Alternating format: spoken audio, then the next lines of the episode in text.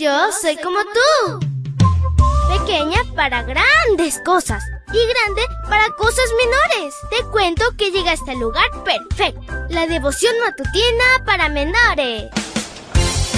Una reflexión que se ajusta a tu edad, que te queda bien, ni muy grande ni muy chica.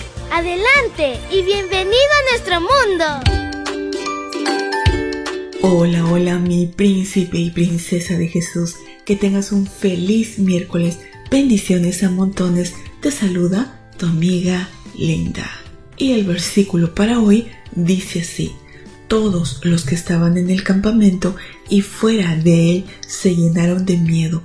Los soldados del destacamento y los grupos de guerrilleros también tuvieron miedo.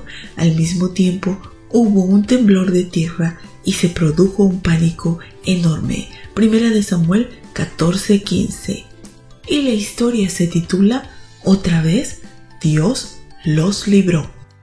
Dios libró a Israel de los filisteos gracias a la valentía de Jonatán y a pesar de la insensatez de Saúl. El rey se conformó con ver de lejos cómo su hijo lo vencía en batalla. En realidad, una vez más fue Dios quien intervino creando pánico y produciendo un temblor de tal manera que Israel resultara airoso. El Señor premió la fe de Jonatán, que con certeza declaró a su ayudante, ya que para él no es difícil darnos la victoria con mucha gente o con poca. Mientras tanto, Saúl cometió errores que revelaron su desconfianza en Dios, sus supersticiones y su aparente piedad. En primer lugar, Saúl tuvo un poco el ministerio del profeta Samuel y lo usurpó en una tarea que estaba limitada al profeta. El rey se desesperó porque Samuel no llegaba y entonces decidió sacrificar animales en holocausto. Más adelante y ante el desafío de la batalla, a Saúl le pareció buena idea traer el arca del pacto como un amuleto para vencer. Aunque su plan no se concretó, Saúl demostró su irreverencia a este mueble sagrado.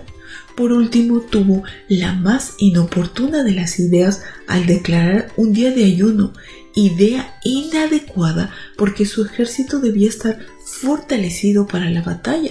No conforme con la absurda orden de no comer, ordenó que quien comiera estaría bajo maldición, es decir, lo iba a matar. Jonatán, quien demostró fe y valentía y además desconocía la orden de su padre de no comer, fue el que comió miel. Samuel demostró su locura, pues a pesar de ser su hijo, estaba listo para destruirlo. Gracias a la protección de Dios y a la intervención del pueblo, Saúl cambió de parecer. Definitivamente, cuando un líder deja de depender de Dios, tomará las decisiones más absurdas que terminan por afectar y confundir al pueblo. El héroe de este relato es Jonatán. De ahora en adelante, la Biblia ya no tiene nada positivo que decir respecto a Saúl su prometedor comienzo se limita solo a un par de capítulos. Querido Dios, gracias, porque eres un Dios maravilloso y por esta hermosa historia. Ayúdanos a depender de ti completamente y a obedecerte en todo. Gracias, Padre, te lo pedimos en el nombre de Jesús. Amén y amén. Abrazo tototes de oso y nos vemos mañana para escuchar otra linda historia hasta luego. Hoy creciste un poco más. ¿Qué? Porque crecer en Cristo es mejor. La matutina de menores llegó por el tiempo y dedicación de Canaan Seventh Day Adventist Shores and Dear Ministry.